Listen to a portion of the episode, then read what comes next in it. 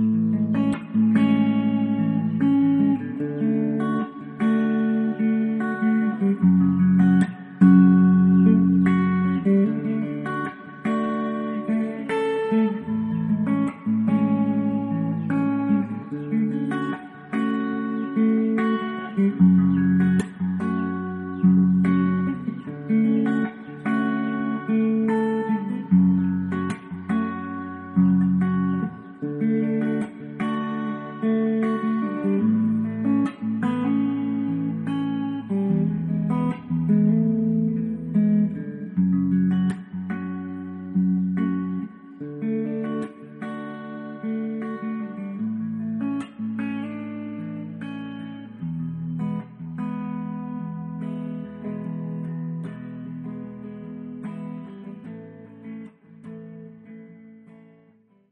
Por favor a Primera de Corintios capítulo 12, versículo 1. Vamos a estar leyendo algunos versículos, así que le voy a pedir que pueda separar ese capítulo. Corintios capítulo 12, desde el versículo 1.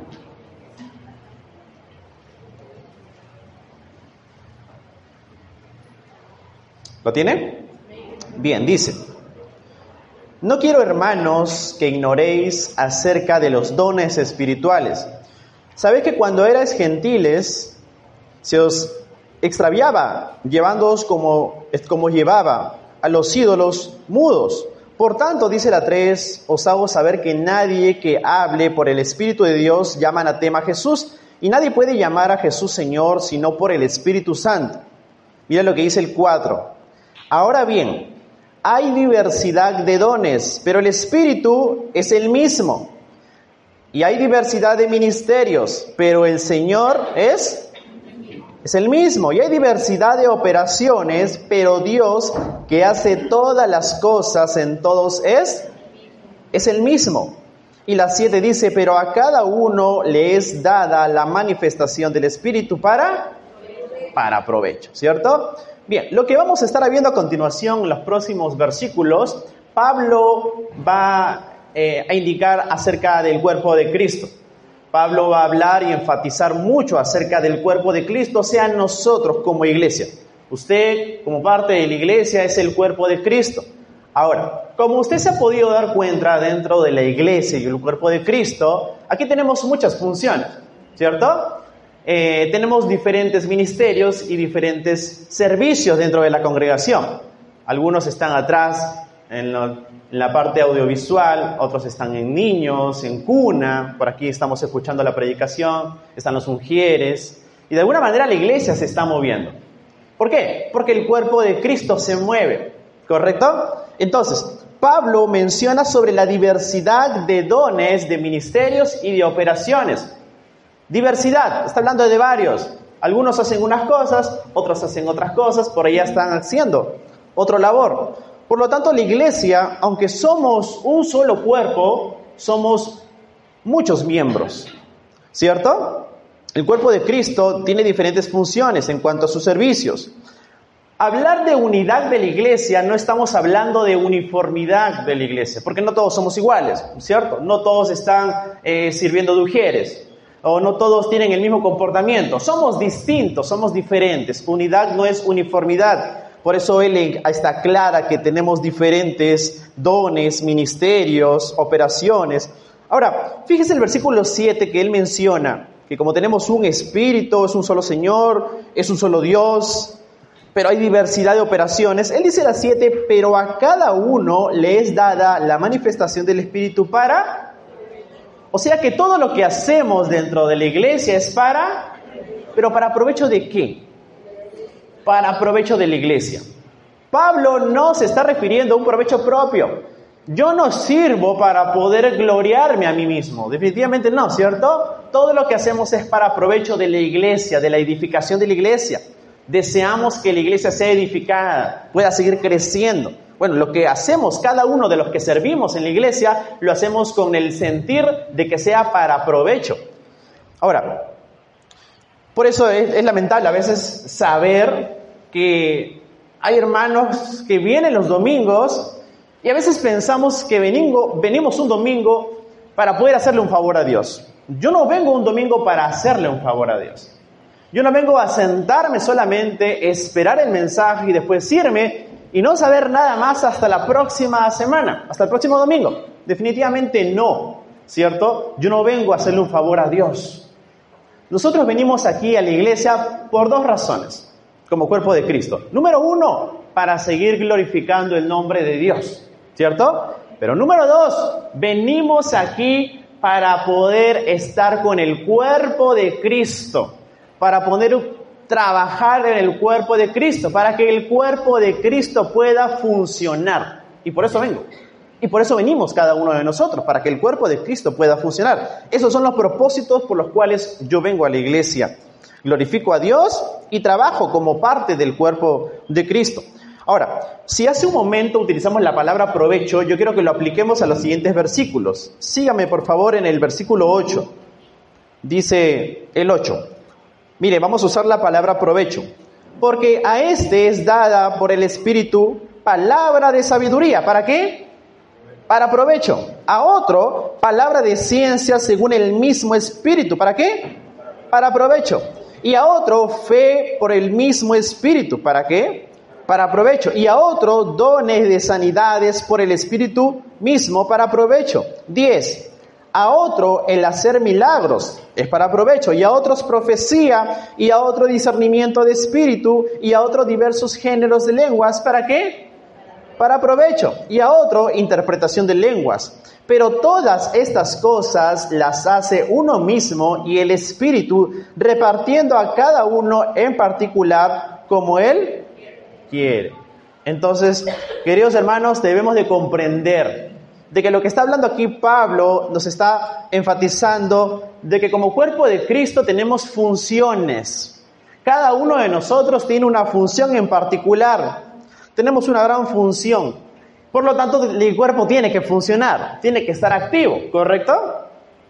El Espíritu Santo es quien reparte los dones. Él es el que reparte como Él quiere, dice la palabra. Y cada uno de nosotros, los que somos renacidos del Señor, tenemos un don. El Espíritu nos ha repartido por lo menos un don a cada uno de nosotros. Usted tiene que anhelar saber cuál es su don. Pídaselo al Señor. Si usted no sabe cuál es el don que Dios le ha dado y le ha otorgado, pídaselo al Señor. Señor, dime cuál es el don que yo tengo. Entonces el Señor se lo va a dar, se lo va a mostrar. Pero todos los renacidos tenemos por lo menos un don. ¿Para qué? Para la edificación de la iglesia. No hay ninguna otra razón. No es para yo gloriarme y decir, yo tengo este don, yo tengo estos dones, yo voy a hacer el uso de mis dones. No, es para la edificación de la iglesia. El Espíritu es quien actúa en nosotros. ¿Para qué? Para la edificación de la iglesia, para provecho de la iglesia, para que la iglesia pueda crecer. Entonces tenemos que saber todos aquí que necesitamos funcionar dentro de la iglesia con los dones que el Señor nos ha regalado. Amén. Yo le hago una pregunta. Para los que trabajan, yo sé que la mayoría aquí quizás está laborando y está en una empresa. Cuando usted lo, o bueno, si tiene un trabajo independiente, cuando ha trabajado alguna vez, cuando usted lo contrataron, ¿para qué lo contrataron? ¿Por qué lo contrataron? Bueno, lo contrataron porque se dieron cuenta de que somos esa pieza que encaja perfectamente en un área específica para ser útil, ¿cierto? Entonces usted va al nuevo trabajo y se da cuenta que sí, eh, es lo que la empresa necesita de usted y usted se esfuerza mucho y usted es útil en un área específica, pero para cumplir la misión de toda la empresa, ¿correcto? ¿No es así? Por eso usted va y trabaja para una empresa. Bueno, así mismo eh, funciona la iglesia. ¿Sí? A usted Dios o el Espíritu le ha dado un don. ¿Para qué? Para que sea útil para la edificación de la iglesia y para que todos tengamos un buen en conjunto, un bien en conjunto. ¿Sí? Tenemos una misión todos juntos, todos apuntamos a la misma dirección, todos avanzamos con Cristo Jesús, todos apuntamos a un mismo lugar, ¿cierto? Pero tiene que saber que usted, Dios le ha dado un don para cumplir una tarea en específica. Usted es útil para el Señor. Ahora, así como Dios o el Espíritu nos ha dado un don, Él mismo nos capacita. Él lo va a capacitar. Pero esto no va a pasar a menos que usted también no se acerque a la palabra y conozca al Señor y conozca y que tenga relación con el Señor y con, el Espíritu Santo. Entonces el Señor lo irá capacitando. Algunos se preguntan, sí, pero yo no sé cuál es mi don, no sé a qué ministerio Dios me ha llamado. Bueno, usted no está sirviendo quizás porque no sabe a qué ministerio le ha llamado. Bueno, si usted desea servir, eh, eh, dígalo, manifiéstelo. ¿Sí? Y si Dios lo pone para servir, no sé, de ujier o para, para, para ministerio de, de, de alabanza, pero usted dice, pero no sé si este es mi don, bueno, hágalo. En el camino Dios le irá mostrando cuál es el ministerio al cual le ha llamado, al área específica que usted va a aportar para la iglesia. Hágalo, solo hágalo. Estamos aquí para edificar la iglesia y con el tiempo Dios nos irá mostrando. Usted no puede decir, no, yo no voy a servir porque la verdad no sé a qué ministerio Dios me ha llamado. Todavía no lo sé, así que voy a esperar hasta que Dios me lo revele. No, necesitamos como iglesia funcionar, trabajar. Pero no va a pasar eso, al menos que usted no se sienta comprometido y sepa que Dios le ha dado un don. Mira lo que dice el versículo 12. Porque así como el cuerpo es uno y tiene muchos miembros, pero todos los miembros del cuerpo, siendo muchos, son un solo cuerpo. Así también. ¿Cuántos somos aquí? Muchos. 70, 80, 100, no sé. Eh, somos muchos, ¿cierto? Pero al mismo tiempo somos uno solo. ¿Sí? Somos uno solo. Porque así como el cuerpo tiene muchos miembros, dice aquí, están unidos a un solo cuerpo para que puedan funcionar. Mis miembros están unidos aquí para que funcionen. Yo no puedo dejar aquí la cabeza y mandar por allá el brazo y la pierna que me espere afuera un rato y decirle al cuerpo que funcione. Eso no va a pasar. Imposible, ¿cierto? Mis miembros tienen que estar unidos a mí para que puedan funcionar. Igual pasa con la iglesia. Usted no puede estar aislado de la iglesia. Usted no puede olvidarse de su iglesia y venir aquí a buscar el beneficio de la palabra y lo que Dios quiere para mí. Eso es ser un poco egoísta, porque somos un cuerpo y necesitamos estar unidos, necesitamos edificarnos como iglesia. ¿Qué pasa si usted decide aislarse y decir, bueno, no, yo todavía no quiero servir, yo todavía no me quiero sentir tan comprometido con la iglesia, ah, no, ya eh, quiero seguir a Cristo, por el momento déjame así nomás. ¿Qué pasa si usted toma la decisión de aislarse de la iglesia? ¿Sabe lo que va a ocurrir? Quienes son parte del cuerpo van a tener doble trabajo. La carga va a ser mucho mayor. Va a ser un poco más complicado que el cuerpo pueda funcionar con un solo brazo, con una sola pierna. Es complicado. Hace algunos años, para ser exactos, 6, 7 años atrás, yo sufrí un accidente. Jugando fútbol, me disloqué aquí la clavícula, me operaron y me pusieron un cabestrillo. Estuve dos meses con cabestrillo. Y yo soy zurdo, imagínense. Me pusieron un cabestrillo en, el brazo izquierdo. Fue muy complicado para mí esos dos meses. Y después de los dos meses que me sacaron el cabestrillo, eh, estuve en rehabilitación, dos meses más. Fueron cuatro meses en las que yo no pude trabajar con este brazo izquierdo. Y yo soy zurdo. Imagínense usted lo que tuvo que hacer mi brazo derecho para poder comer mis alimentos, para poder bañarme, para poder cambiarme de ropa. Era a veces frustrante saber que con un brazo tenía que hacer todo el trabajo.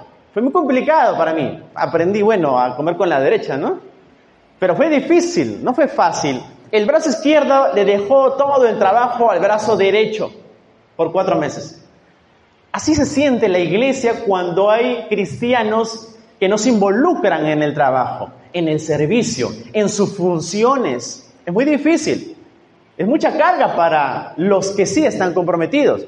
Por eso este es un llamado a que todos los creyentes como cuerpo de Cristo debemos de funcionar, todos. No hay nadie aquí que diga, yo todavía no. No, ya, te, ya eres cristiano, bien, sigue creciendo, necesitas funcionar. Y tu deseo es, quiero estar en un ministerio, quiero servirle a mi Dios. Ese es, nuestro, ese es el deseo de cada cristiano, anhelar servir, cada uno de nosotros. Yo imagino que los que están sirviendo, primero había el anhelo, el deseo de poder servirle a su Dios por todo lo que él ha hecho. Necesitamos funcionar como cuerpo, como cuerpo de Cristo, amén. Entonces debemos entender que como cuerpo debemos estar inmersos en el trabajo de la iglesia, apuntar todos a una misma visión. Incluso hay algunos que no sirven y están empezando a mirar mal a los que sirven. O empiezan a decir, tan joven está sirviendo. Él es así, y está sirviendo. No sirven y critican a los que sirven. Eso es lo que pasa, eso sucede. No quieren comprometerse y están criticando a otros. Ay, tiene un carácter hermano y así lo ponen ahí a servir como mujer. Eso sucede. Ese es un trabajo de todos y no podemos despreciar el trabajo de otro hermano. No podemos desconectarnos del cuerpo y querer que el cuerpo pueda funcionar. Necesitamos estar conectados, estar juntos para que el cuerpo pueda funcionar. Somos un solo cuerpo en Cristo Jesús. Versículo 14 de Corintios dice, además, el cuerpo no es un solo miembro, sino muchos, dice aquí. Si dijera el pie, porque no soy mano, no soy del cuerpo, por eso no será del cuerpo. Y si dijere la oreja, porque no soy el ojo, no soy entonces el cuerpo.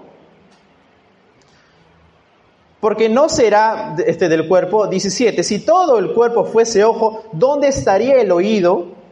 Si todo fuese en oído, ¿dónde estaría el olfato? Cada uno de nosotros, por ser parte del cuerpo, hermano, hermana, así sea la parte del cuerpo que sea, usted tiene una función y es una función importante para el funcionamiento del cuerpo. Ya sea que usted esté sirviendo en cualquier ministerio, ya sea en lo que usted esté apoyando, por más mínimo que usted considere que sea, es elemental para que el cuerpo pueda funcionar. Un hermano que esté sirviendo de Ujier no, no va a pensar y decir, no, como yo no predico, no creo que a mí me consideren. No, es una pieza elemental. El que sirven niños, ¿Qué sería de la iglesia si no hubiesen servidores para niños y para cuna? Imagínense.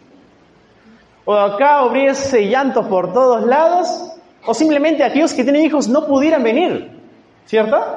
Sería complicado. ¿Qué sería de la iglesia si no estuviesen los sugieres? Estaría todo desordenado aquí, sería complicado. El hermano viene y el solo, y el que viene solo y viene por primera vez está desorientado. Habría un poco de desorden aquí. Gracias a Dios por los sugieres. ¿Qué sería de alabanza? Que nos lleva a la presencia de Dios, a adorar a Dios, a poder levantar nuestros brazos y cantarle a nuestro Dios. ¿Qué sería de los adolescentes, de los jóvenes? No tuvieran qué hacer y estarían buscando otras cosas, perdidos. ¿Qué sería de ayuda social, hermano? aquellos hermanos que necesitan realmente de una ayuda. ¿Qué sería de ellos? De damas, las damas que siempre están compartiendo, los matrimonios, matrimonios rotos que necesitan ser restaurados, sanados. Aún como cristianos necesitamos seguir aprendiendo como matrimonios. ¿Se da cuenta que cada parte del ministerio es importante? ¿Qué sería de imagen si no hubiese imagen aquí? Gracias a imagen tenemos una hermosa iglesia, las redes sociales. ¿Se da cuenta que cada ministerio es importante? La limpieza. ¿Qué sería de la administración de la iglesia? Estuviese sucio este lugar. Gracias a Dios por el ministerio de administración, de limpieza. Gracias a Dios. Hermano, cuando Pablo hace la comparación con el cuerpo, tenemos que pensar que nuestro cuerpo es maravilloso. El cuerpo es, es tan perfecto en cuanto a su funcionamiento, es perfecto. ¿Usted sabía que nuestro cuerpo está compuesto por billones de células? ¿Sabía eso usted? Está conformado por billones. Mientras que elaboraba este tema, recordé a un amigo en el trabajo pasado que tenía, se llama Gabriel, es un gran científico, eh, él me habló una vez acerca de las células y me dijo de que todo lo que ves a tu alrededor está compuesto por células. Nuestro cuerpo está compuesto por, por miles, millones de células. Así que tuve una conversación en esta semana con él y le hice la pregunta acerca del funcionamiento de nuestras células en nuestro cuerpo. Él me dijo lo siguiente, tenemos células que no son iguales trabajando con funciones diferentes, pero todas en conjunto trabajan para poder mantener estable al cuerpo humano. ¿Se da cuenta la comparación de Pablo? Somos diferentes. Definitivamente todos aquí somos distintos, pero trabajamos por un bien común, en conjunto, para que el cuerpo esté estable. él me decía también, podríamos comparar al ser humano como una fábrica. Y cada célula es un empleado y otras como máquinas. Cada célula va a tener una función distinta, me decía, pero trabajan en unión para formar sistemas, es decir, áreas de trabajo. Unas se encargan de llevar oxígeno, otras elegir entre lo bueno y lo malo del cuerpo, otras se encargan de los pensamientos, etc. ¿Se da cuenta cómo trabaja nuestro cuerpo? Como cuerpo de Cristo tenemos funciones distintas y cada uno está inmerso en el área a la que Dios lo ha llamado, al ministerio al que Dios lo ha puesto. Usted tiene talentos, tiene dones que Dios le ha dado. Úselos para glorificar el nombre de Dios. Úselos en el ministerio. Algo que también me llamó mucho la atención fue cuando le pregunté, el cuerpo es tan perfecto, le digo, ¿Cómo, ¿Cómo, es que las células saben lo que tienen que hacer y hacen un tan buen trabajo? Le decía yo, ¿cómo, cómo hacen? ¿Cómo son tan, a veces parecen independientes de ellas? ¿Cómo hacen? ¿Sabe lo que me respondió?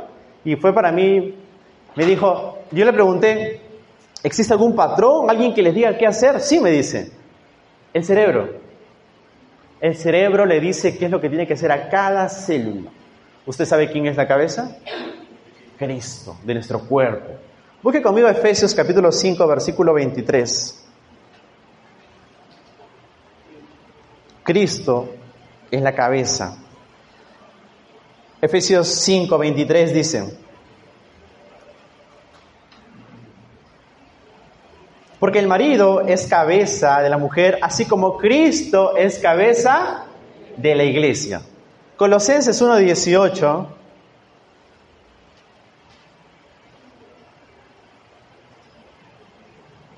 La primera parte dice,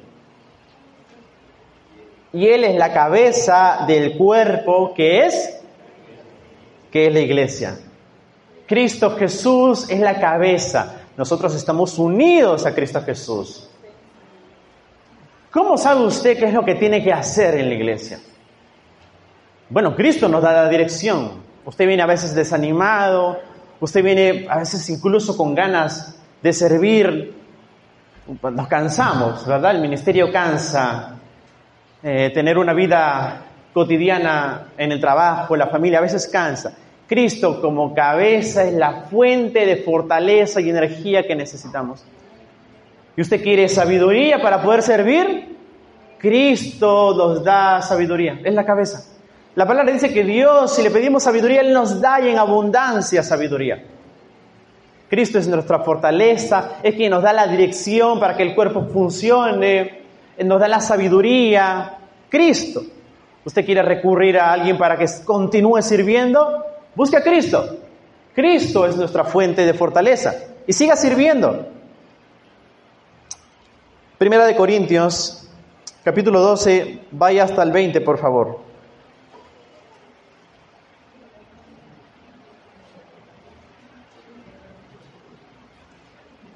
El versículo 20 dice, pero ahora son muchos los miembros, pero el cuerpo es uno solo, dice. Ni el ojo puede decir a la mano, no te necesito. Ni tampoco la cabeza a los pies, no tengo necesidad de vosotros. Esto me causó un poco de gracia porque mientras que leía esto me ponía a pensar, imagínese usted que el ojo le diga a, los brazos, no te necesito. Y que el brazo diga, bueno, me voy, ¿no? Pero a ver, ¿te gusta tanto ese plato de comida que está en la esquina? A ver, alcanza, te lo puesto solo. Aunque los ojos vean un árbol y siempre sea una persona que le encanta subir al árbol. Y la mano le diga, ahora trépate al árbol, tanto que te gusta subirte a ese árbol. Vamos, hazlo sin mí. Nos necesitamos unos a otros. Hermanos, como cuerpo de Cristo nos necesitamos unos a otros. Usted necesita de su hermano, de su hermana. Un ministerio necesita de otro ministerio también. Como iglesia nos necesitamos, pero ¿sabes cuál es el gran problema que existe? Que a veces nos sentimos autosuficientes. Estamos sirviendo, estamos creciendo y ya no necesitamos la ayuda de nadie. Deja de usted de pedir consejos, Usted deja de pedir ayuda de otros ministerios. Autosuficiencia. Usted cree que lo puede hacer solo. lo puede hacer sola. Usted no da informes, por ejemplo, ¿no? Hay ministerios que ya no están dando informes. Debemos funcionar. Los pastores, los ancianos deben ayudarnos también. Los ministerios no tienen que avanzar solos en la iglesia. Somos un cuerpo. El brazo no funciona porque él quiere, cuando él quiera. ¿Cierto? Está sujeto al cuerpo. Está sujeto a la cabeza. ¿Cómo funcionan mis brazos y mis piernas? Bueno, mi cabeza le da órdenes a los brazos, a las piernas, ¿cierto? Asimismo, los ministerios tienen que funcionar en base a una dirección. Tenemos aquí pastores. Bueno, usted tiene que dar informes a sus pastores. Usted tiene que decirle cómo está trabajando el ministerio. Deben haber informes, debe comunicar. La cabeza es quien le da dirección a todo el cuerpo. Amén. Entonces, tenemos que que seguir trabajando, no ser autónomos dentro de la iglesia. ¿Y sabe cuál es el problema de la autonomía dentro de la iglesia? El orgullo. El orgullo que entra en la vida de un creyente y se cree autosuficiente. Pero el orgullo es un gran problema que puede destruir la vida de un creyente y puede terminar destruyendo incluso el ministerio. Por eso pidamos ayuda. Usted reconozca que necesita la ayuda de un hermano, de una hermana, de otro ministerio necesitamos, nos necesitamos unos a otros. No podemos ser parte del cuerpo y pensar que no necesitamos ayuda de los miembros de la iglesia. Muchos aquí salen de la iglesia y, van a, a, cocinar, ¿no? No todos, algunos comen en la calle. Pero cuando usted va a cocinar, usted piensa que cocinar. Y usted dice, hoy día domingo voy a comer algo que a mí me gusta, ¿no? Para mi familia. ¿Qué es lo que hace usted primero? Ya sabe qué cocina. ¿Qué hace primero? Bueno, usted va al mercado, ¿no? Y para ir al mercado, ¿qué hace funcionar? Bueno, pues las piernas, ¿no? Este, los ojos, las manos para pagar el pasaje. Llega al mercado, ¿qué funciona ahora? Bueno, nuevamente las piernas, los brazos, pero ahora el olfato, ¿no? Porque a veces es necesario leer la piña, por ejemplo, para ver si está madura. Entonces usa el uso de su olfato. Ok, compró las cosas, llega a casa, ¿qué hace? Usted cocina, ¿no? Cocina, ¿no? Usted cocina. Y bueno, hace el uso nuevamente de los brazos, las piernas, las, las, piernas, eh, pero ahora utiliza el gusto, ¿no? Porque hay que probar la comida. ¿Se dan cuenta lo importante que es que el cuerpo funcione para que finalmente quede un plato delicioso de comida que usted va a poder degustar junto con su familia? Pero el cuerpo funciona. Todos los elementos del cuerpo son útiles. No podemos despreciar a nadie a ningún hermano del cuerpo de Cristo. El hecho de que sea adolescente y está tratando de apoyar, o es un joven, no podemos despreciar a nadie dentro de la congregación. Todos somos útiles dentro de la iglesia. Como ven, usted nos necesitamos unos a otros. No podemos despreciar ni minimizar a ninguno de los miembros. No podemos juzgarlos. Usted sabía que hubo una vez una reunión en una carpintería, pero fue una reunión muy extraña, porque en ese momento de la reunión las herramientas se juntaron y pues el presidente era el martillo. Y hubo una notificación contra el presidente, contra el martillo, y lo notificaron para que lo puedan sacar, para que renuncie. ¿Cuál era la causa? Decían que el martillo mucho, mucho ruido hacía, mucho golpeaba. Bueno, el martillo reconoció su error, dijo, sí, efectivamente yo hago eso, pero yo también exijo que voten al, tornillo, porque el tornillo pues tiene que darle muchas vueltas para que sea útil. Bueno, el tornillo reconoció su error y dijo que sí, eh, reconozco mi error, pero también exijo que, que, expulsen a la lija, porque es muy áspera y está con fricción, con todos tiene fricciones ahí. Exijo que lo voten también. Bueno, la lija reconoció, efectivamente, pero exigió que también saquen al metro, porque el metro anda midiendo a todos como si fuera perfecto, los anda por ahí midiendo a todos. En eso dice que entró el carpintero, se puso su delantal y empezó simultáneamente a usar todas las herramientas. Y usó el martillo, el tornillo, la lija, el metro, cogió un trozo de madera y ¿sabe lo que hizo? Un hermoso y útil mueble. Maravilloso quedó, útil. A cabo de un rato el carpintero sale y reanudaron la reunión. Y se levantó el serrucho. Y el serrucho dijo, como se han dado cuenta, señores, El carpintero, aunque tenemos defectos, el carpintero usó nuestras cualidades. ¿Se da cuenta? Entonces, trabajemos, enfoquémonos en eso, en las cualidades, más que en los defectos, para poder ser útiles, para poder hacer buenos muebles. En eso se dieron cuenta y la asamblea llegó a una conclusión. ¿Sabe cuál fue la conclusión? Que el martillo era fuerte, que el tornillo podía unir y hacía solidez. Se dieron cuenta también que la lija quitaba las asperezas de una madera. Y que el metro tenía mediciones tan exactas y perfectas. Como iglesia, enfoquémonos en nuestras cualidades, en nuestras fortalezas, en los talentos del hermano, de la hermana, en los dones que Dios nos ha dado. No miremos los errores que tiene. No, no lo juzguemos por el error que pueda tener un hermano. Y sí, nos podemos equivocar. Pero estamos en el proceso de la santificación y alguien que se equivoca se arrepiente, se levanta y continúa. Y quienes lo rodean, pues lo rodean con amor, sabiendo que el hermano tiene sus cualidades, sus fortalezas que son útiles para el ministerio.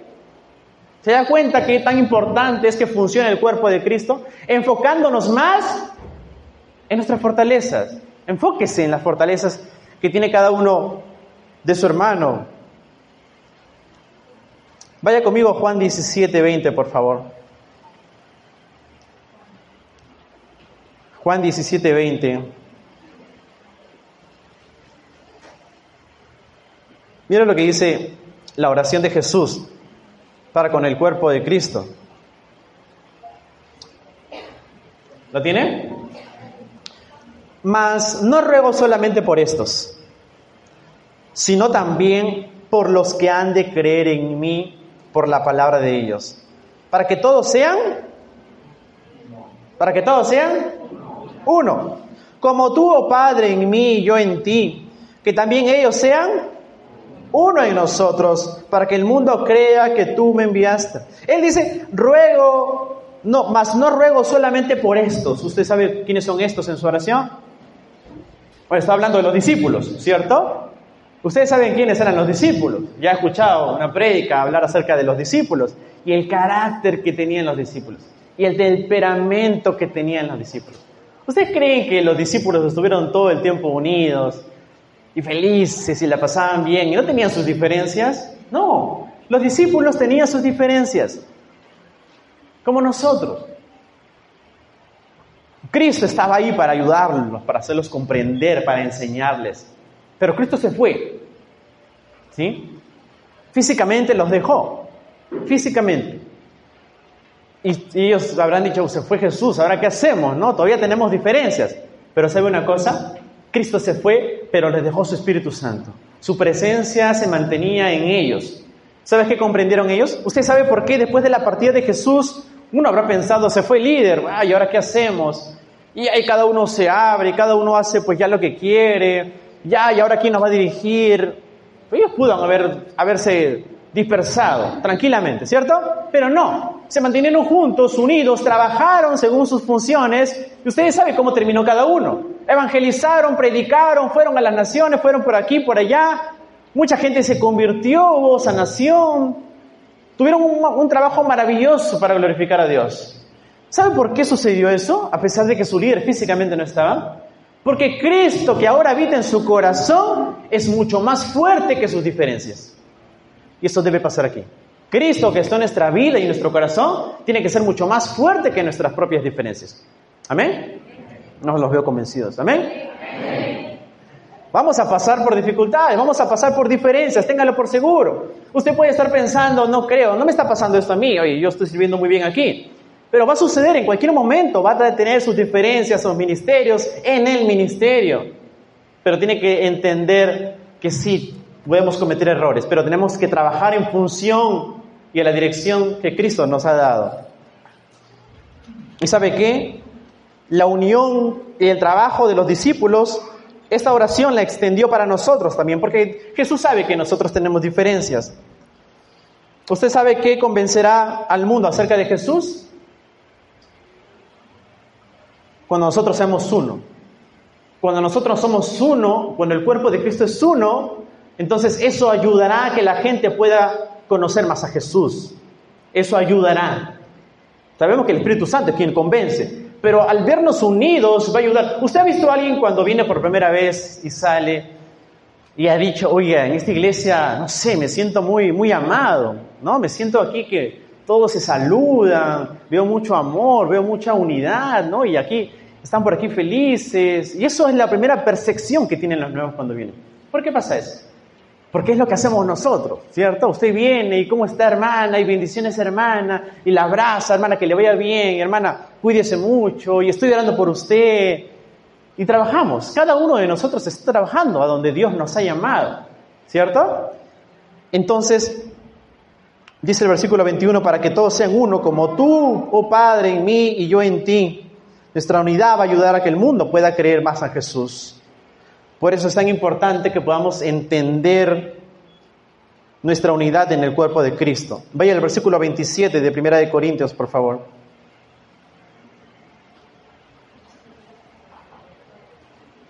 El versículo 27 termina esta fracción, Pablo diciendo, vosotros pues sois el cuerpo de Cristo y miembros cada uno en particular, dice el 27. Bueno, Pablo resume esta parte previa a lo que hablará después y dice, así como hay un cuerpo con muchos miembros en particular, así también la iglesia. Somos uno solo, pero muchos miembros y cada uno trabaja con una función distinta. Es por eso, hermanos, que es de suma importancia que como miembros debemos ejercer nuestros dones y nuestros talentos, dones que Dios nos ha dado. Úselos. Glorifiquemos a Dios con nuestros dones y con nuestros talentos. ejerza usted el don que Dios le ha dado para glorificar a Dios finalmente, pero úselos. Hermano, como iglesia nosotros deseamos que pueda crecer. Amén.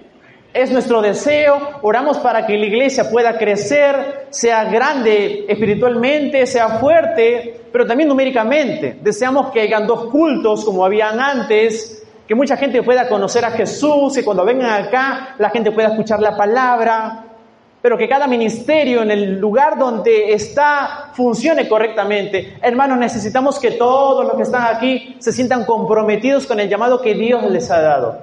Y si usted está diciendo, yo no sé a qué Dios me ha llamado, bueno, busque a Dios. Bueno, pregúntele a Dios, pero necesitamos funcionar. Hermanos, necesitamos unos a otros, nos necesitamos unos a otros hagamos ese trabajo, edifiquemos